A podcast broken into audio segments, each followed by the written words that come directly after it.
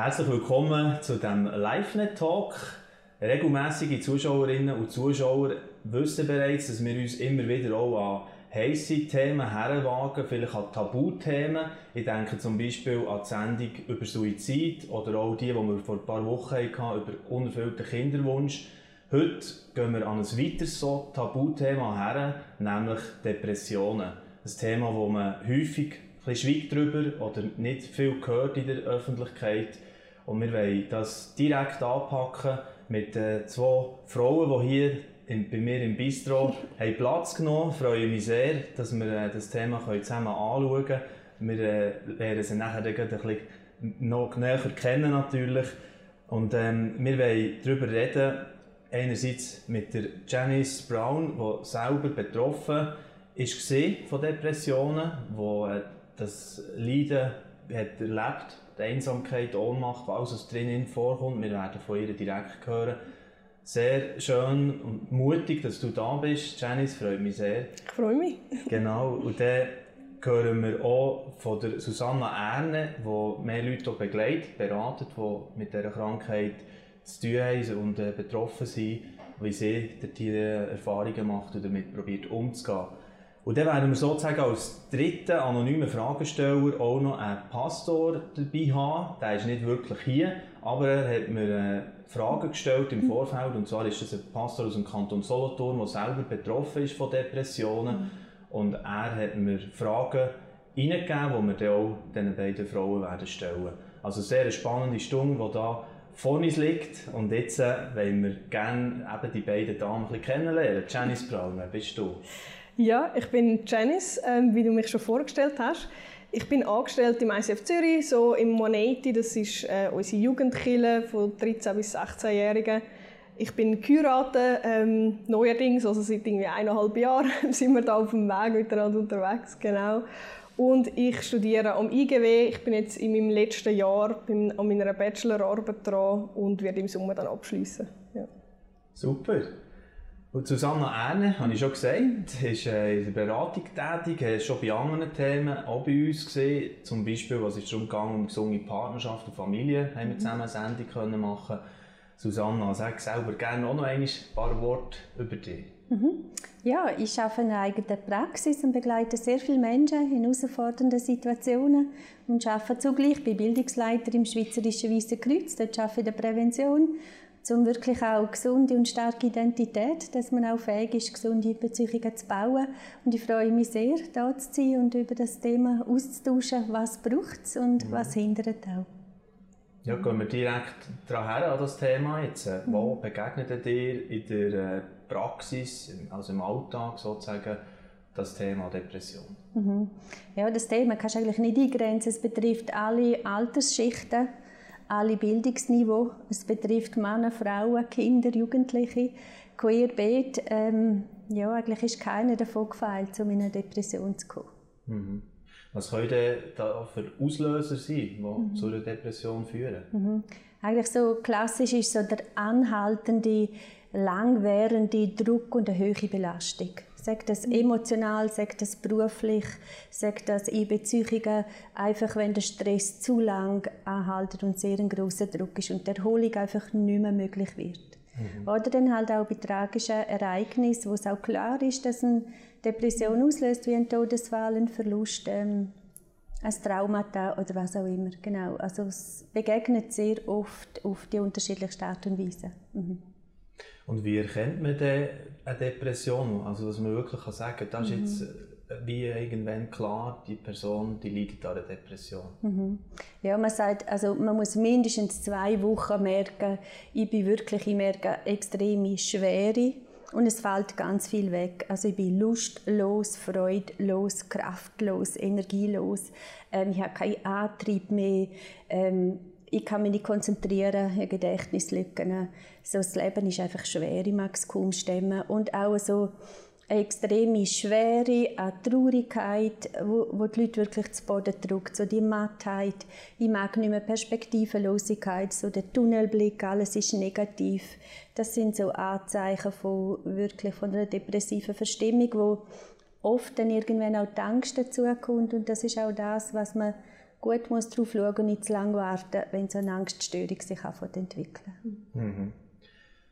Und jetzt tauchen wir doch direkt mhm. ein in die Leidensgeschichte von der Janice Brown, die das selber erlebt hat, das, was jetzt mhm. Susanna schon ein bisschen beschrieben hat. Wie ist das denn bei dir gewesen? Weißt, wie hat das angefangen mit der Schwere, die du in deiner Seele hast plötzlich mehr und mehr gemerkt? Mhm, ja. ja, es ist für mich irgendwie recht schwierig, um so eben einen klaren Punkt oder einen klaren Zeitpunkt festzumachen, ab dann äh, habe ich unter einer Depression gelitten, weil es wirklich so schleichend gekommen ist und ich glaube oftmals sich eben so ein bisschen einschleicht. Und ja, ich würde sagen, so etwa mit 13 mag ich mich sicher erinnern, dass ich schon sehr tief abgesackt bin und viele von diesen Sachen kennt habe in meinem Alltag sich schon lange breit gemacht haben und wie so ein bisschen die Jahre vorher ähm, ja, wie sicher schon ein bisschen Freude verloren habe, sicher schon eine Schwere sich bereit, also so ein bisschen breit gemacht hat in meinem Leben. Ähm, aber ich will sagen, ja, gerade so etwa mit 13, 14 habe ich schon gemerkt, dass ich irgendwie nicht mehr normal unterwegs bin wie die Leute in meinem Umfeld. Mhm. Und sind jetzt dort so Stressfaktoren wie klar äh, zu benennen für dich? Weißt du, was du hast gemerkt mhm. das hat es eigentlich ausgelöst? Ja, es ist, es ist schwierig zu sagen. Also, ich habe in meiner ganzen Therapiegeschichte nachher ähm, auch rückblickend nie einen klaren Auslöser wie können definieren oder können sagen, ah ja, das sind wirklich Stressfaktoren gewesen, die mich zu einer Depression geführt haben. Ähm, von dem her nicht wirklich, aber es hat sicher ähm, belastende Stressfaktoren gehabt, wo, wo dort in meinem Leben waren, wo wahrscheinlich einfach nicht hilfreich waren ähm, wie zum Beispiel, dass ich Leistungssport trainiert habe, wo einfach äh, so viel Raum eingenommen hat, so viel Druck auch ausgeübt hat. Ich war in einer Beziehung, die ähm, nicht mega gesund oder unterstützend war. Und das sind einfach sicher so Stressfaktoren, wie du erwähnt hast, die einfach wie noch ein bisschen einen Deckel oben drauf gemacht haben. Mhm. Aber ich habe mich wirklich damit abgefunden, dass mein Auslöser nicht mega klar ist. Mhm. Und jetzt ist ja das, Gott sei Dank, äh, schon ein paar Jahre her und äh, bist, bist äh, nicht mehr selber betroffen. Wir kommen mhm. noch dazu, was, was äh, der Tier ähm, geholfen hat oder ja. wie, du darüber weg bist gekommen, sozusagen, oder daraus raus.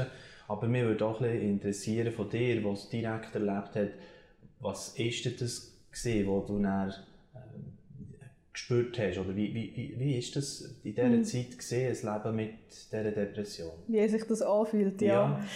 Ja, ja ähm, für mich hat es wirklich so ausgemacht, einen, einen ganzen Topf von Sachen, die sich bemerkbar gemacht haben. Das war wirklich wie ich ein extrem Problem zum Schlafen, ähm, zum Einschlafen bin auch oft irgendwie ähm, nie so richtig in Tiefschlaf hineingekommen zum Beispiel. Und gerade wenn ich zum Beispiel versucht habe einzuschlafen, haben wirklich Gedankenkreise angefangen und ich einfach nicht ausbrechen wo ähm, ich darüber mir Gedanken gemacht habe, vor was habe ich Angst, was steht am nächsten Tag an, was habe ich vielleicht falsch gemacht, viel Schuldgefühle, die mich auch in dieser Zeit sehr fest plagt haben.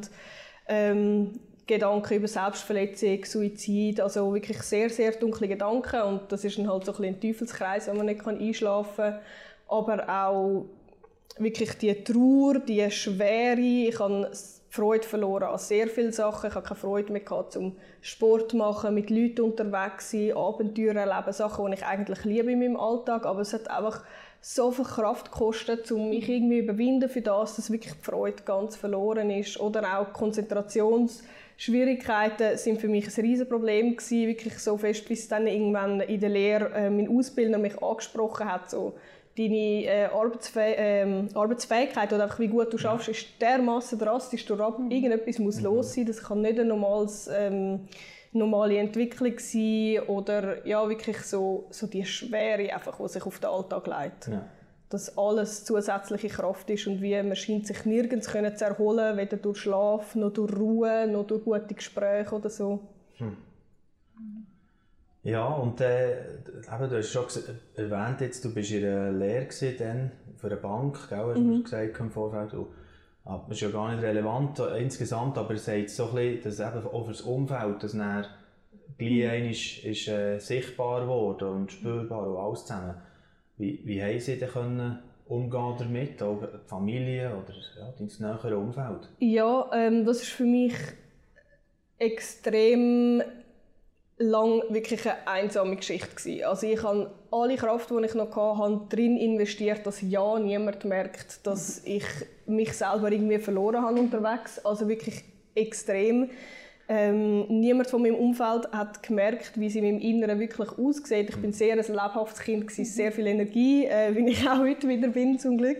Aber das ist mir irgendwie verloren gegangen. Und ich habe selber nicht verstanden, wo, wo ist es verloren gegangen. Und darum habe ich gedacht, ja, wenn ich selber nicht verstehe, wieso ich das nicht mehr fühle, dann kann es mein Umfeld noch viel weniger verstehen. Also muss ich das möglichst fest verstecken, oder? Weil ich es ja nicht erklären. Und darum hat meine Familie und auch im Geschäft über sehr viele Jahre niemand gemerkt, äh, wie tief dass ich schon abgesackt bin, weil ich wirklich einfach krampfhaft, äh, krankhaft eigentlich schon wirklich ein Bild versucht habe aufrechtzuerhalten. Hm.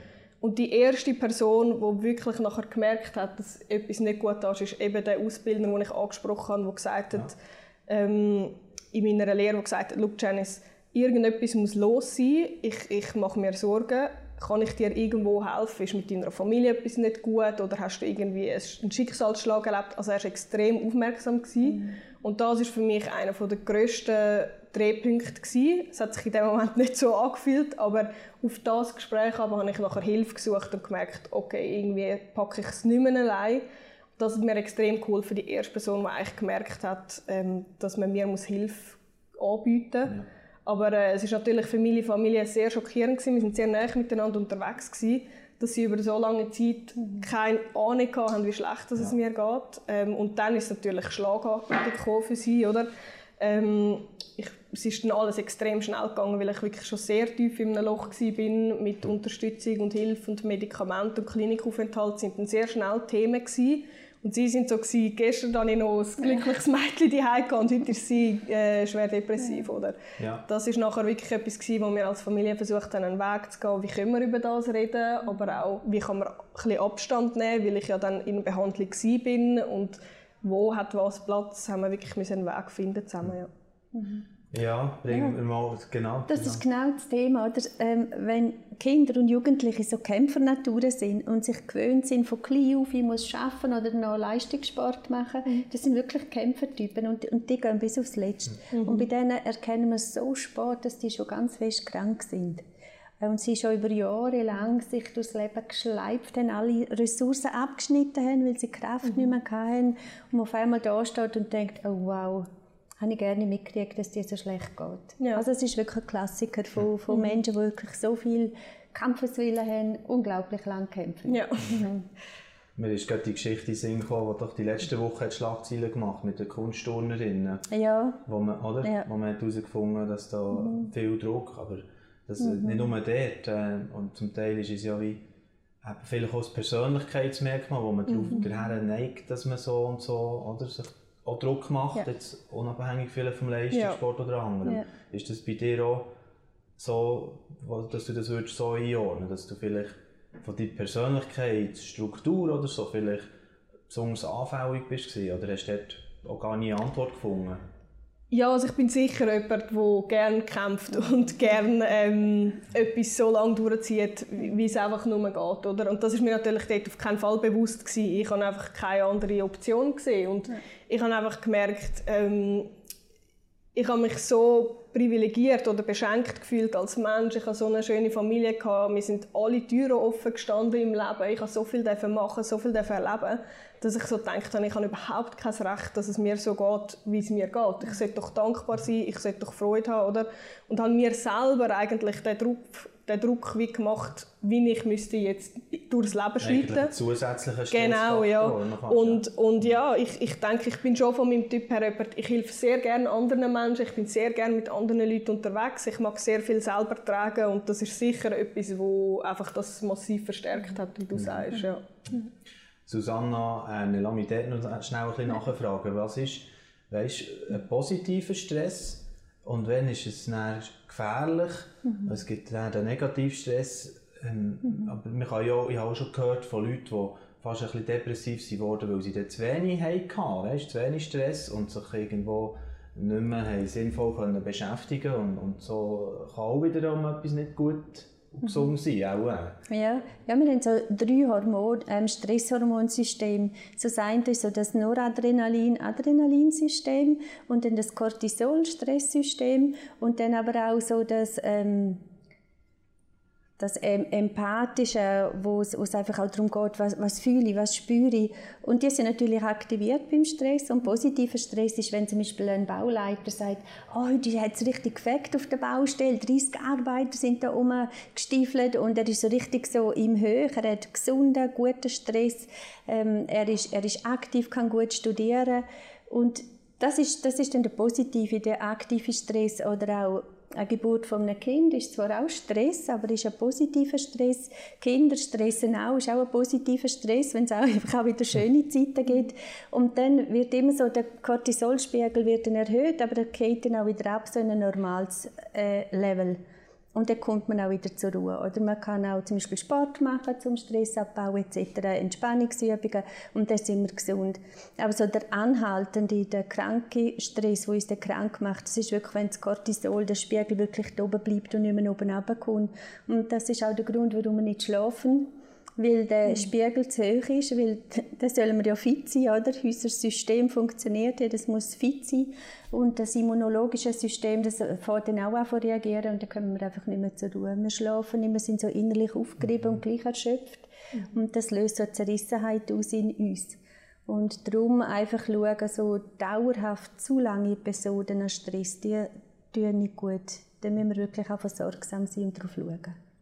Und das, was ich vorher auch noch so ein bisschen erwähnt kann es das wirklich auch geben, dass man zu wenig Belastung hat. Also zu viel ja. ist jetzt das, was ja. du hast ein bisschen ausgeführt, ja. aber auch das andere. Ja, genau, das mich total verlieren. Ja. Und auch wirklich keine, keine Selbstbestimmung kann, nichts bewirken kann. Wenn ich keine Wirksamkeit habe, dann bin ich unzufrieden. Mhm. Und dann verliere ich mich. Dann gehe ich eigentlich in eine Depression. Ich kann nichts bewirken auf dieser Welt. Warum gibt es denn mich? Also, so Sinnlosigkeit auch. Ja. Das macht genauso krank. Ja. Ich stelle mir immer vor, so irgendwie eine Arbeitslosigkeit, ja. lang, lange Zeit ja. oder so. Große Belastung. Ja. So etwas könnte mhm. wahrscheinlich sein. Ja. Mhm. Sparring, ja. Oder ein anderer Auslöser, oder? Ähm, du hast auch erwähnt, ähm, so eben, dass es einen Auslöser gibt, wo irgendwie ein Schicksalsschlag oder ja. jemand, der vielleicht einen Unfall erlebt mhm. oder behindert ist und dann kannst du ja auch Sachen, ja. es gibt ja. wahrscheinlich viele Sachen. Ja. Was Janice vorher auch erwähnt hat, ist das wegen dem Umfeld, mhm. wo nachher auf irgendeine Art hat damit müssen umgehen bei ihrer Familie eben recht ein Schock, man hat es lange nicht gemerkt, so, so wie du es geschildert hast vorhin. Was würdest du dort wie empfehlen, vielleicht auch, wie, ähm, ja, das yeah. früher merken wäre vielleicht natürlich gut, aber wie merkt man es denn überhaupt mal? Fragen wir vielleicht auch von dort. Ja, also gut, Symptome haben wir so ein bisschen erzählt. Ähm, warum kommen wir in eine Depression oder was sind Anzeichen davon? Ich finde es einfach schwierig, wenn es in der Familie nicht thematisiert wird. Mhm. Gerade auch für Kinder ist es eine enorme Belastung. Der Papa ist immer gereizt, ähm, nichts, nichts ist richtig, er schimpft immer gerade, er explodiert und, und mhm. dann heizt sich das ganze System so auf. Kinder sind verunsichert, werden auch verhaltensauffällig und am Schluss dreht die ganze Familie auf einem sehr hohen Level. Und das ist auch das, wo ich manchmal dann gerade einem Vater ans Herz lege. Es ist wichtig auch für euer Familiensystem, dass er Ja sagen zu einem Klinikaufenthalt, einfach mal eine Auszeit zu haben, auch für die Familie, dass auch die Familie zur Ruhe kommt. Es geht nicht immer nur um den Patient und den Klient selber, es geht auch um das System. Und dass man den Kindern wirklich auch erklärt, hey, was, was hat der Papi? Ich erkläre es ihnen sehr gerne mit der Geschichte so, von einem Mantel. Der Papi hat einen Mantel an und dann lasse ich den Mantel der Kinder beschreiben. Was merkst du, was ist anders durch die Krankheit? Und, und wie sieht der Mantel aus? Dann sagen sie vielleicht schwer, dunkel, schwarz und so. Und ich glaube, der ist schwer, der Papi hat den nicht gern und so. Und dann können wir ihnen sagen, aber darunter, der Papi, der ist immer noch der gleiche. Hm. Aber was du siehst, ist vor allem der Mantel, die Schwere, die Dunkelheit und so.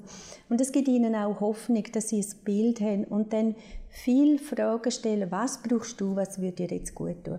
Oder was musst du wissen? Mhm. Und Kinder lernen so viel allein und sie haben Fragen und wir müssen ihre Fragen beantworten. Und mhm. das selber auch für den Partner, sei es jetzt eine Mama erkrankt oder der Papi, dass man auch den Partner involviert und sagt, was, was brauchen ihr, wo habt ihr Fragen, was ist für euch wichtig. Und da kämpfe ich manchmal ein bisschen mit der Klinik und ich ermutige dann sehr die Klienten bei mir, sagt das die Familie, dass sie sagen, wir wollen gerne an ein Gespräch kommen, auch in die Klinik.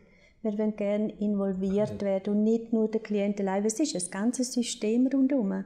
Und das System wirkt genauso auf den Klienten und macht Druck und überfordert ihn. Und er überfordert vielleicht auch das System, weil das System überfordert ist und nicht weiß, was braucht er denn. Und da kämpfe ich sehr darum, dass die, das System mehr involviert wird. Ich als Systemikerin natürlich sowieso.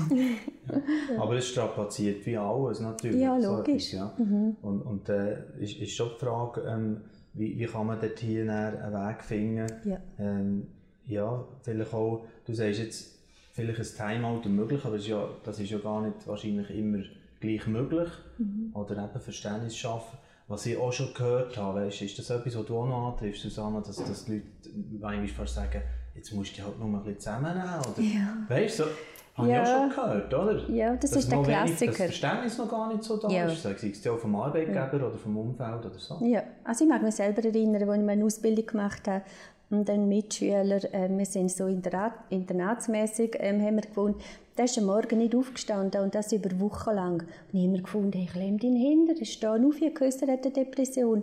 Wenn du es nicht kannst verstehen, du denkst einfach, hey, aber nur aufsitzen und aufstehen und zum Morgen essen und in die Schule sitzen, das schaffst du doch.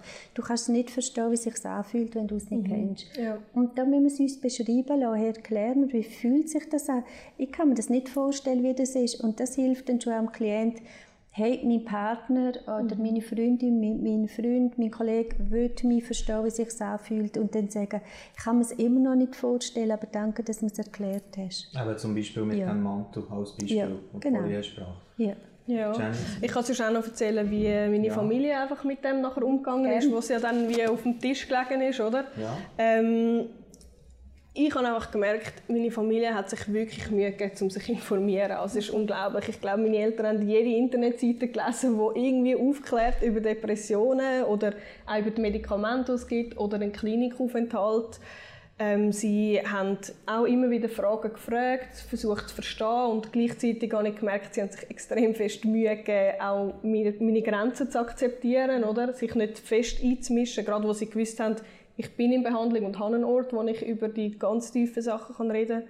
Meine Schwester zum Beispiel hat ähm, ganz herzlich, sie hat so ein Büchsli gemacht mit alles, irgendwie keine Ahnung, wie viele hundert Zettel oder so, wo, wieso dass sie mich lieb hat oder Sachen, die schön sind am Leben, einfach, wo ich gemerkt habe, sie versucht wirklich mir zu helfen, neue Perspektiven zu gewinnen und das hat mir extrem viel geholfen, zu wissen, ich darf krank sein. Und sie gehen mit mir einen Weg. Es war ähm, extrem unterstützend gewesen, gerade also mit dem Aufstehen. Das ist wirklich etwas, was eigentlich niemand kann nachvollziehen kann, oder? Die Leute sagen dann so, ja, ich bin auch kein Morgenmensch und es ist, so, ja, es ist wirklich kein Vergleich.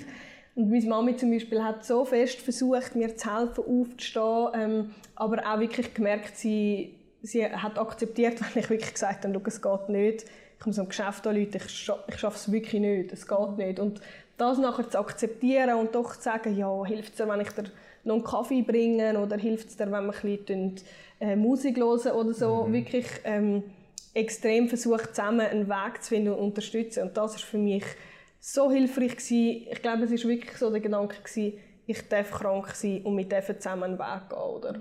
Mhm. Oder ich mag mich erinnern, eine Kollegin, die nach der Schwangerschaft eine Depression hatte und ich gefunden, ah, die braucht jetzt etwas, was ihr Freude macht, die sie mitgeschleppt, mhm. shoppen. Ja. Die war total überfordert, ja. voll vom Lärm und von der Menge der Menschen. Ich liebe Menschen und sie, sie eigentlich auch, aber sie hat es in dem Moment nicht mögen verleiden und darum fragen, was hilft dir, was mhm. tut dir gut, weil da ist ganz vieles nicht mehr so wie früher. Ja, genau. Und äh, man braucht ganz andere Sachen und darum einfach fragen, was tut dir gut, was, was hilft dir und was auch nicht. Ja. Und lass mich doch an dieser Stelle noch, noch gerne einen Bezug zu der Aktualität mal noch herstellen. Wir sind ja in einem sehr äh, speziellen Jahr.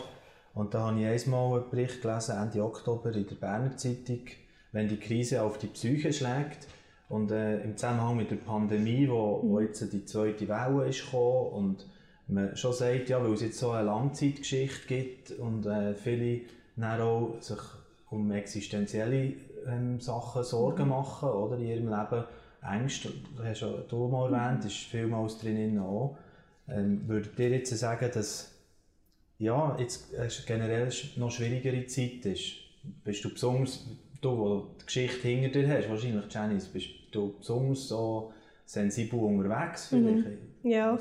ja, ich merke einfach grundsätzlich, Krisen bringen eigentlich das auf, was schon war. Oder? Ähm, oftmals verstärkt es einfach die Herausforderungen und Schwierigkeiten, die man vorher schon gespürt hat. Ähm, es kann auch Ressourcen verstärken, aber oftmals verstärkt es einfach wirklich Überforderung oder Einsamkeit, die man vorher schon kennt hat. Und ich merke, für viele Leute ist es wirklich ähm, ja, ist es schwierig, einfach auch die Unsicherheit, die wir haben, wann wird es wieder normal, wird es wieder normal, ähm, ich fühle mich eingeschränkt, das kann oft bei Leuten wirklich auch die Angst auslösen, aber auch das Thema von Homeoffice, Einsamkeit, nicht mehr den Austausch haben, viele Arbeitsprofile verändern sich oder die Arbeitslast ändert sich, das sind wirklich einschneidende Veränderungen im Alltag, die deinen Alltag so verändern, das kann äh, ja, sehr fest zu einer psychischen oder einfach inneren Krisen führen, wo ich denke, ist im Moment wirklich sehr herausfordernd, gerade für Leute, die vielleicht vorher schon ein bisschen das Gefühl haben, dass sie eher ein bisschen abgerutscht sind. Mhm. Zeigt sich das auch für dich jetzt im Beratungsalltag? Ja, halt Menschen, die sonst schon eher Angst haben, die können sich dann so an etwas festbeissen und dann wird etwas auf einmal so riesengroß mhm. und sie kriegen Panik und so Verschwörungstheorien und sie sind ja wirklich fest krank. Also das verstärkt es dann schon, ja. aber nicht generell. Ja. Mhm. Ähm, wenn wir doch jetzt noch für, für auch deine Geschichte, Janice, so ein bisschen äh, können in der Gesamtheit eigentlich jetzt mal äh, zu bringen. Da fehlt natürlich noch ganz ein wichtiger Teil. Mhm. Irgendwann ist, ist da wieder Licht reingekommen, ist da wieder äh, das sonnige Gemüt, das du beschrieben hast, mehr und mehr vorgekommen. Mhm. Erzähl uns doch ein bisschen, was, was ist denn dort passiert mhm. Ja, genau. Ähm, ich fange vielleicht noch ein bisschen vorher an. Genau, ich bin ja abgerutscht dann so in dieser Zeit, in dieser Teenie-Zeit, bin dann irgendwann, äh, habe ich Hilfe angenommen und dann hat wirklich so ein langer Prozess angefangen, wo ich über viele Jahre Beratung in Anspruch genommen habe, wo ich einen Klinikaufenthalt gemacht habe, ich habe Medikamente genutzt zur Unterstützung und wirklich so gelernt, ähm, wie kann ich weiterhin eigentlich unterwegs sein, wie kann ich ähm, ja, an diesem Leben bleiben und vorwärts gehen? Und das ist sehr hilfreich gewesen, zu wissen, ich darf einen Prozess gehen, ich darf einen Weg gehen. Es gibt Sachen, die ich lernen kann. Oder? In der Beratung habe ich extrem viel gelernt. Ähm, und doch bin ich nach wie vor immer krank gewesen. Und ähm, genau, ich bin dann in ein Skilager gegangen von ähm, vom ICF, von der Kirche, wo ich jetzt angestellt bin. Und dort äh, ist es wirklich, also es war nach dem Klinikaufenthalt, ein paar Monate nachher, und es war wirklich extrem schwierig. Gewesen. Einfach, es hat so viele Leute gehabt, ich, ich hatte nicht mega Privatsphäre, gehabt, ich konnte nicht genug schlafen, es war völlig überlastend. Gewesen. Ich konnte es nicht können einordnen, nicht können einschätzen und das war sehr, sehr streng. Gewesen. Und dann ähm, bin ich so am Wehrmeister soll ich heimgehen, ich, ich halte es wirklich nicht aus, es tut mir nicht gut, ähm, oder soll ich es jetzt durchbeissen, es war extrem schwierig. Gewesen und habe auch immer wieder Gespräche mit, äh, mit der Leiterin, die mit mir unterwegs war. Und dann am einen Abend, so in der Mitte des Camp oder so, bin ich wie noch länger dort geblieben, nach der Celebration, die wir hatten, nach dem Worship. Und es haben Leute für mich gebetet, die einfach meine Geschichte kennt haben. Ich bin dann irgendwann recht offen damit umgegangen, dass ich die Krankheit habe. Und es haben viele meine Geschichte auch ein bisschen gekannt. Ähm,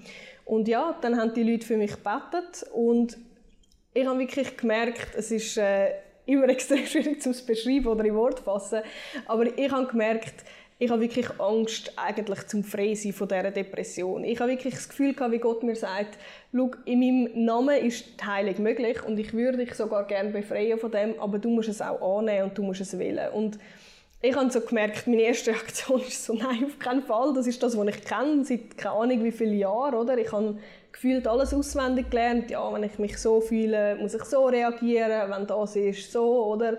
Und, und jeden Tag habe ich irgendwie versucht, mit dem auswendig Gelernten so ein bisschen zu überleben. Und dann habe ich so gedacht, ja, wenn das alles weg ist, wie sieht das Leben aus? Was mache ich dann den ganzen Tag, wenn, wenn das einfach nicht mehr da ist?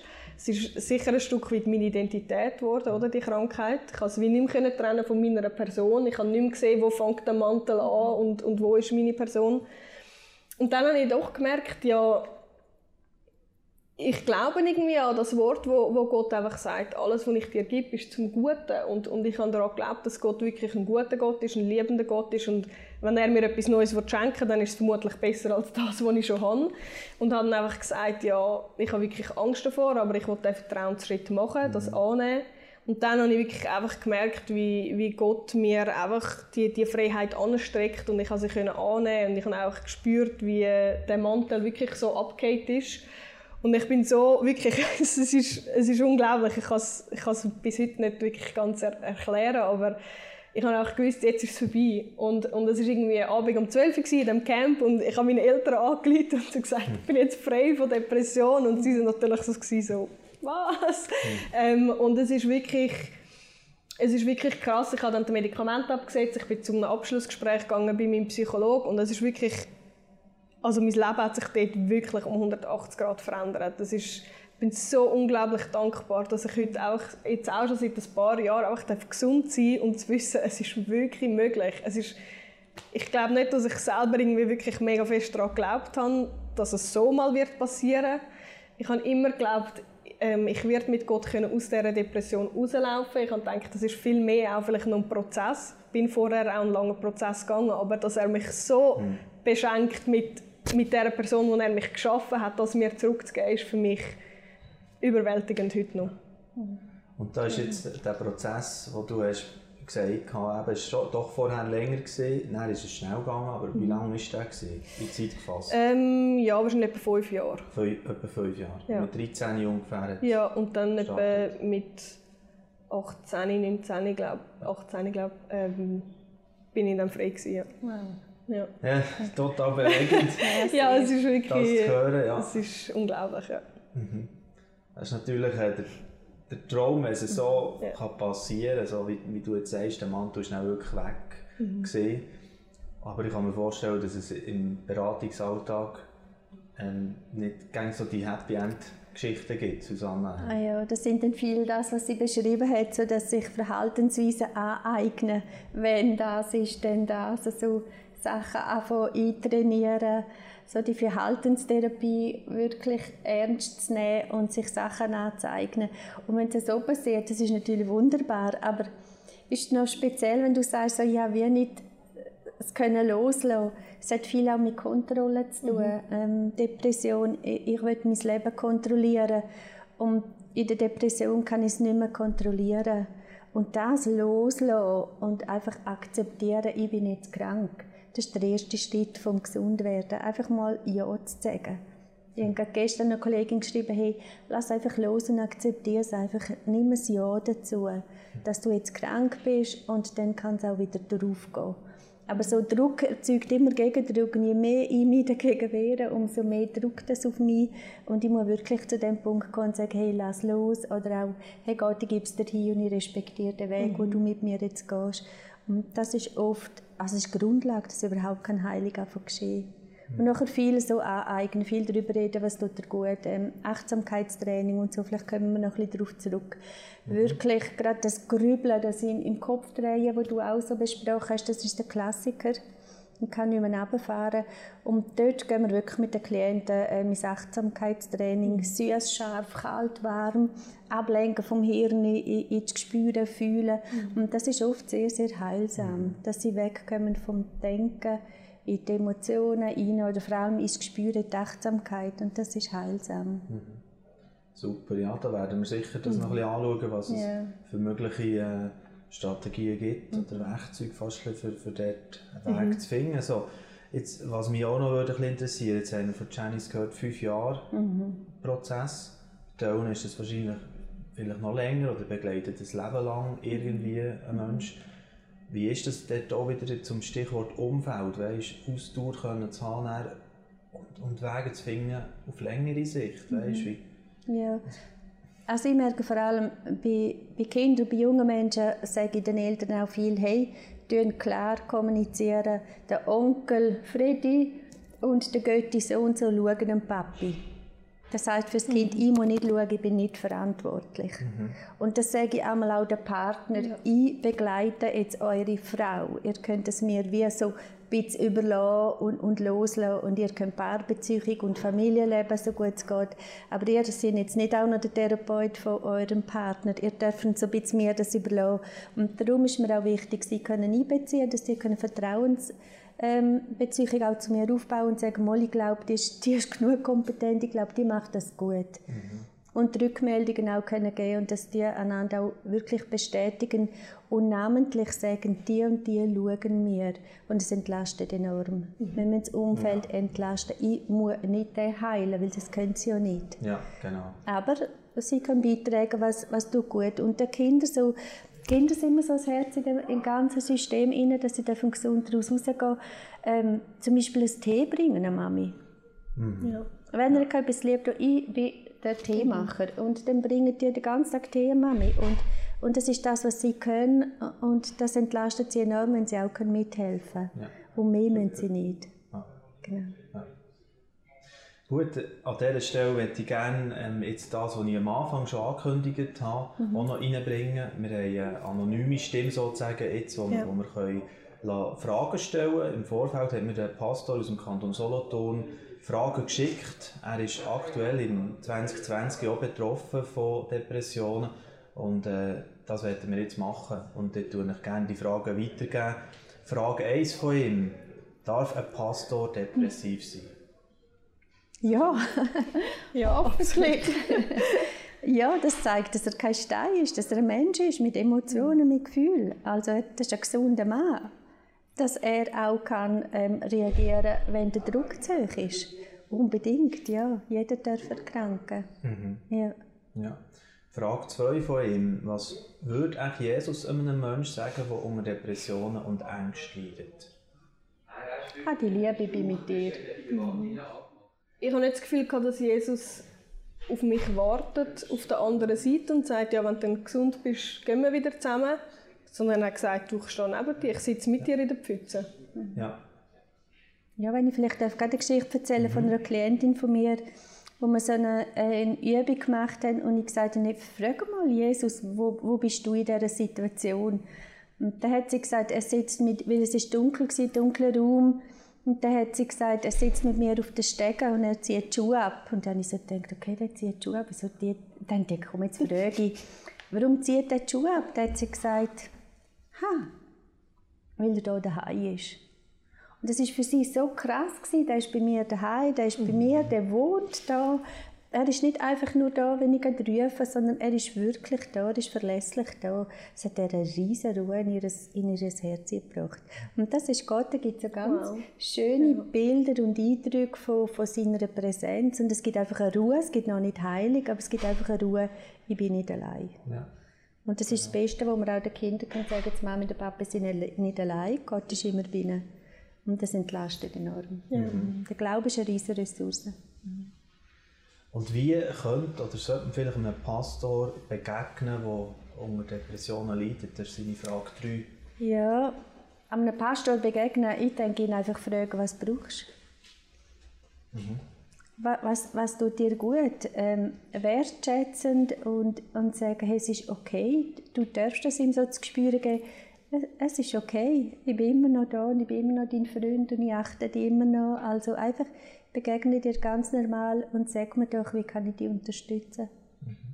Anstatt ihm Ratschläge geben und auch von kurbeln, fragen, was du brauchst. Ja, und vielleicht auch nicht totschweigen, oder? Das mhm. erlebe ich, oder habe ich in meiner Geschichte einfach oft erlebt, dass die Leute aus Überforderung so tun, wie wenn es nicht da wäre. Und das kann fast bisschen, oder hat bei mir einfach Scham ausgelöst, so, es darf nicht da sein. Mhm. Einfach mal ja, fragen, wie geht es dir? Er darf sich ja dann öffnen, so weit er mag, aber es auch mal ansprechen, ähm, hätte mir extrem geholfen. Super.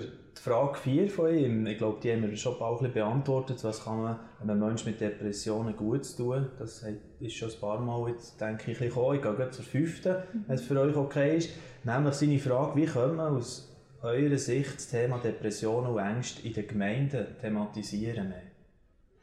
Also ich finde es ein extrem, extrem wichtiges Thema, um es zu thematisieren ich persönlich zum Beispiel bin immer wieder auch eingeladen, um einfach meine Geschichte erzählen, auch erzählen, wie hat mein Prozess ausgesehen im Glauben auch gerade, in der Kirche gerade. Ich kann zum Beispiel praktisch von uns erzählen, wie wir es im, im ISF immer wieder machen. Gerade im Youth-Bereich haben wir wirklich immer wieder Workshops, wo wir darüber schwätzen, hey, Genau wie jetzt, was macht dann so eine Depression aus? Genau wie jetzt, wo, wo man einfach darüber redet, was gehört da alles rein, wie kann man mit dem umgehen und Mhm. Wirklich so das Thematisieren allgemein finde ich sehr wichtig. Vielleicht gerade auch in, einem Gottesdienst, im offiziellen Rahmen. Vielleicht kann man auch weitere Gefäße schaffen, über einen, einen, Workshop oder einen speziellen Tag, wo man sich dazusetzen darf, wenn es einem interessiert. Ja. Aber so das Thematisieren allgemein finde ich extrem wichtig. Und das ist das, was ihr im ICF zum Teil auch so macht, gell? Genau, ja. ja. ja. Mhm. Ich empfehle so sehr mehr am Sonntagmorgen einfach immer wieder so gewisse Themen kurz, kurz ansprechen, weil das sind alle Leute da. Und es geht ja vor allem auch darum, wenn wir es thematisieren, dann können sich Betroffene auch outen. Dann ist es nicht mehr ein Tabuthema. Ja. Und wir müssen Themen bringen, für das machen wir ganz stark auch in der Schweizerischen Evangelischen Allianz im Forum Ehe und Familie. Hey, lassen uns die Themen am Sonntagmorgen ansprechen, weil sonst lassen wir die Leute allein. Und wenn wir darüber reden, dann können Betroffene auf einmal sagen, hey, ich glaube, ich bin auch betroffen. Und bei uns können wir darüber reden und das entlastet schon mal ganz fest, wir können darüber reden. Mhm. Und darum, ich glaube, Sonntagmorgen sind alle da, lassen uns mehr da mutig auch diese Themen ansprechen. Vielleicht mit einem kurzen Zeugnis oder, ja, oder wie auch immer. Oder was, was braucht, was hilft, weil wir wollen ja gesellschaftsrelevant sein, wir wollen ja Antworten bringen auf mhm. Fragen von Menschen, auf Nöte reagieren. Und wenn wir das am Sonntagmorgen schaffen, dann erreichen wir ganz viel. Ja. Ich komme noch mit der letzten Frage von ihm, Frage Nummer 6 von dem Pastor aus dem Kanton Solothurn, der eben abgemacht hat mit mir, dass wir ihn anonym hier erwähnen. Und das ist gerade das Thema jetzt eigentlich noch zum Schluss. Er fragt nämlich, braucht es mehr öffentliche Bekenntnisse von Pastoren, Führungspersonen, die unter Depressionen leiden? Oder sollten sie lieber schweigen? Auf keinen Fall schweigen. ja. ja. Unbedingt reden, weil es entlastet. Dann können auch andere darüber reden. Es ist ja oft so, wenn einer anfängt, über das Thema redet, auf einmal kommt ein zweiter und ein dritter und sagt, mhm. auch. Und dann könnt ihr zusammenkommen und sagen, hey, was hilft uns? Und dann kann auch die Community rundum auch reagieren. Es braucht immer einen, der mutig vorangeht. Mhm. Unbedingt darüber reden.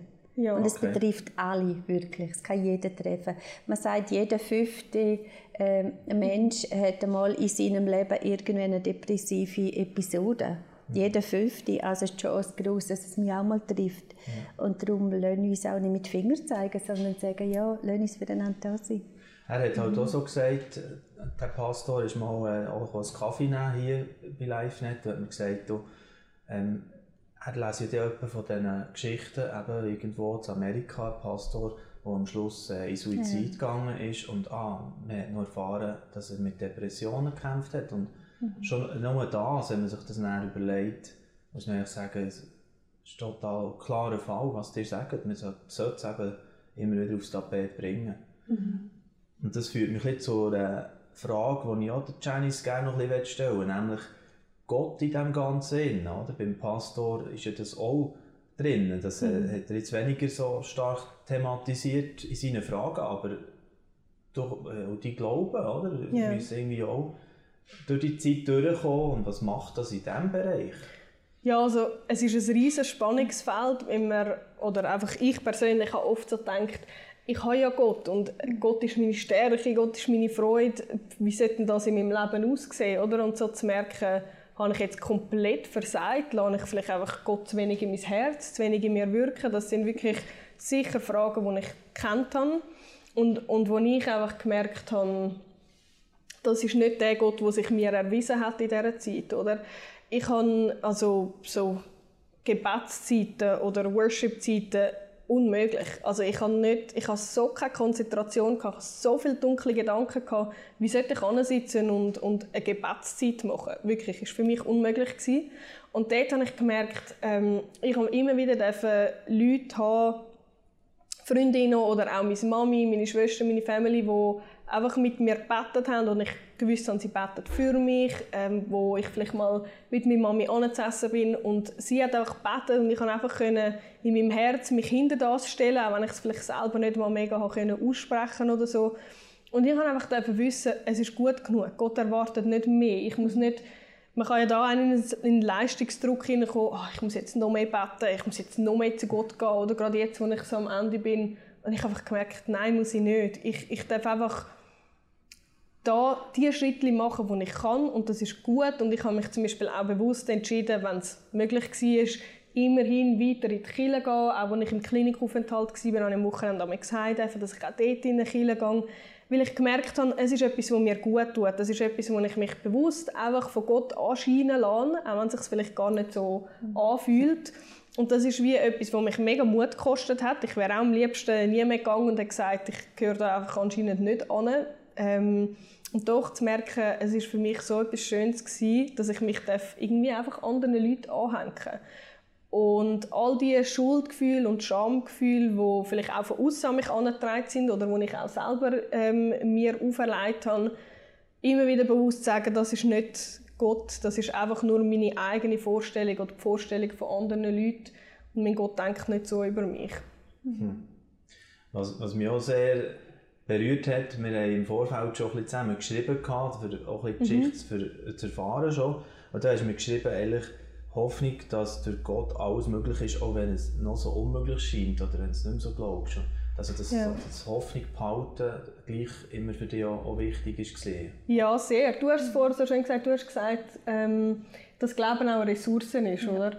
Und das habe ich extrem fest so erlebt, sogar so extrem, dass sie mir in der Klinik eigentlich so das gefeedbackt haben, dass sie gesagt haben, es sei einfach spannend, dass ich durch meinen Glauben immer so, wirklich, es war nur ein Funke, gewesen, aber ein Funke hatte, dass sich etwas ändern könnte. Und darum bin ich bereit gewesen, auch versuchen, einen Schritt vorwärts zu machen. Ich bin schon sehr hoffnungslos gewesen, und doch hat der eine Funke, mit Gott ist alles möglich, hat mir geholfen, ganz kleine Schritte zu machen, weil ich wirklich daran geglaubt habe, ich kann es vielleicht nicht, aber Gott kann es. Und mhm.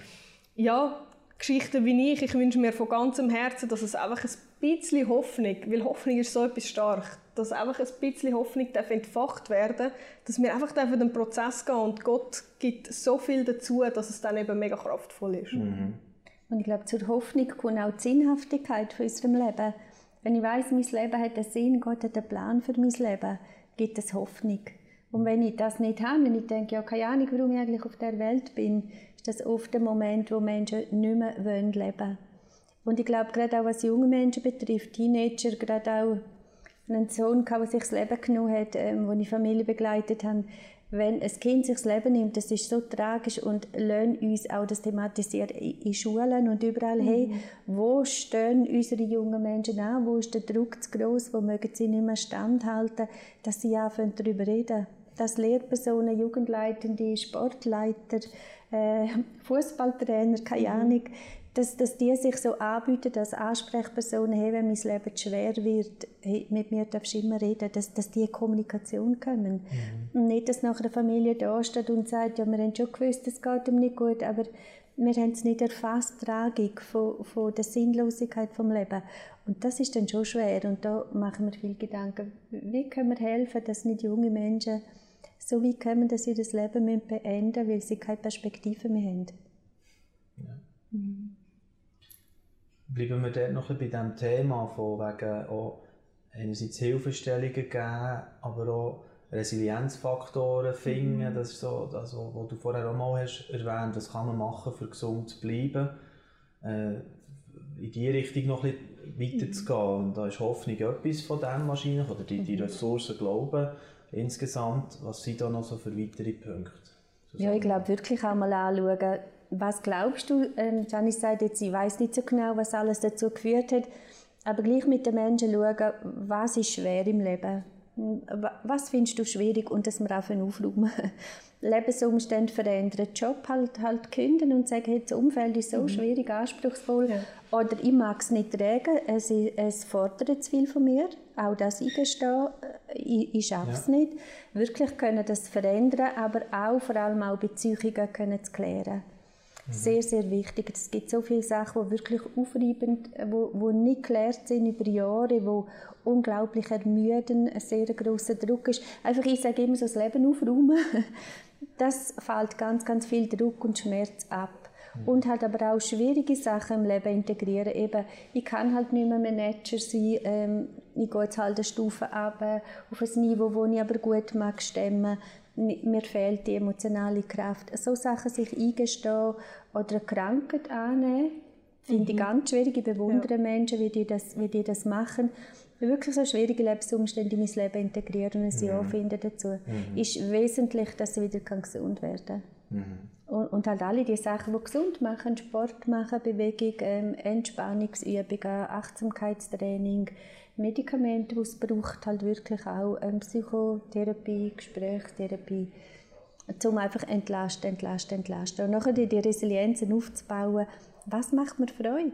Mhm. Zu malen, zu tanzen, mhm. neue Sachen zu entdecken. Und, und es ist schon verrückt, wenn ich manchmal Leute habe, die von der Klinik dann heimkommen und sie sagen, ich habe eigentlich nicht gewusst, wir mussten richtig müssen suchen, was sie machen könnten. Und auch irgendwelche Lego-Autos zusammenbauen mhm. oder so, die keine Ressourcen haben im Leben. Mhm. Oder was wir auch sagen, ist, wenn wir die Lebensumstände verändern und wieder mehr Zeit rausnehmen und wissen, muss mir mehr Sorge geben, dass wir, wenn wir gesund sind, nicht wieder mit unseren Anforderungen und unserer Arbeit füllen, sondern dass wir das frei behalten zum Ressourcenleben. Ja. Sachen, die uns gut tun, die, die eine Leichtigkeit bringen, etwas mhm. anderes im Leben, die uns bereichern. Mhm. Ähm, mal auf einen Berg raus und die es gibt Luft, Luft in mein Herz oder schöne Farben zu sehen, ähm, eine Blumenausstellung, eine Bilderausstellung, einfach, wo mich nährt, wo, wo meine Sinne ähm, erfüllt und das ist genau. extrem wichtig. Ja. Wirklich einfach aufmerksam sein, immer ja. schon das alles ein bisschen in der Balance können zu behalten und, und sich so Sachen eben mhm. zu behalten und zu schützen. Das machst du sicher heute auch, Janice, nehme ich an. Wenn wir am Schluss noch unsere Zuschauerinnen und Zuschauer noch ein bisschen direkt ansprechen, auch in dieser Zeit jetzt, mhm. äh, so Weihnachten und, und so die, die Zeit, wo die Tage mhm. kürzer sind, wo man sagt, ist manchmal vielleicht eh noch ein bisschen schwierig. schwierig ja. Was würdest du da ihnen mitgeben? Also meine grösste Erkenntnis ist, glaube wirklich, sich selber ernst nehmen, oder? So, dass mich anschauen, in mich hineinschauen und merken, was tut mir gut, wo tut es mir weh, wo drückt der Schuh. Ich, das ist etwas, was ich am meisten gelernt habe. Ich darf mich und meine Grenzen ernst nehmen. So etwas Wichtiges. Und dann sagen, ich brauche mehr Ruhe zum Beispiel, als ich es das Leben lang verstanden habe, weil ich sehr gerne unter Menschen bin, sehr extrovertiert bin. Ich liebe es, aber zu merken, hey, ich brauche echt so viel Ruhe. Und mir dann die Ruhe zu gönnen und zu sagen, ich darf einfach die sein und mir die Ruhe nehmen und das sogar einplanen und das ist so wichtig für mich. Und einfach, ja, wirklich das, was ich am meisten gelernt habe, ist, ich darf mich ernst nehmen und es braucht am Anfang viel Training und eine hohe Kunst, zu merken, ja, was brauche ich denn wirklich, was tut mir wirklich gut. Aber das zu lernen und dort einfach mal drauf zu schauen, das kann in jede Richtung gehen. Ich kann jetzt zum Beispiel, ich bin mega lärmempfindlich. Ich habe mir jetzt gerade so, ähm, so Gehörschutz machen lassen, eigentlich, weil einfach ich, ja, ich bin auch so empfindlich. Und so zu merken, es, ich bin es mir wert, um das machen zu lassen, einfach weil es jetzt etwas ist, was mich stresst, wo meinen Alltag vereinfacht. Oder? Das sind so kleine Sachen, so alltägliche Sachen, aber das ist wirklich das ist etwas, was ich liebe. Ich darf mir Acht geben in jedem, in jedem Bereich. Super. Ich danke viel, viel mal euch beiden, dass ihr seid hier seid und äh, wir das Tabuthema haben zusammen können mal äh, ein bisschen vertiefen, nicht voll umfassend, das ist klar, äh, das ist nie möglich, aber äh, trotzdem denke ich, haben wir ein paar gute Impulse dürfen geben ja. miteinander. Hat sehr Freude gemacht, mit euch darüber zu reden. Merci vielmals Janice Brown, Susanne Erne und äh, genau, der werden wir je nachdem vielleicht äh, später wieder einmal in einer anderen Zusammensetzung wieder weiter talken hier bei LiveNet. Das ist super. Und ich würde gerne noch den Hinweis machen an dieser Stelle, dass ähm, nächste Woche dann wieder ein spannendes Thema drankommt. Es geht darum, um Hauskillen, erleben Hauskillen jetzt in dieser Zeit, weil es andere Umstände gibt und grosse Veranstaltungen nicht so möglich sind, vielleicht ein Aufschwung. Aufschwung von den Hauskillen, das wird dann mein Redaktionskollege äh, genauer anschauen, der Reinhold Czarnowski hat da spannende Gäste eingeladen und ich tue auch noch gerne darauf hinweisen, ihr könnt diesen Talk und alle anderen natürlich auf unserem YouTube-Kanal nachschauen in aller Ruhe. LiveNet äh, YouTube-Kanal abonnieren ist sowieso eine gute Idee, dann seid ihr gerne auf dem Laufenden, was das angeht. Ihr könnt auch im Archiv schauen, livenet.ch-talk oder auf Spotify sind sie als Audio-Podcast auch verfügbar. Danke vielmals für euer Interesse. Ich wünsche euch weiterhin eine schöne Adventszeit und auf Wiedersehen.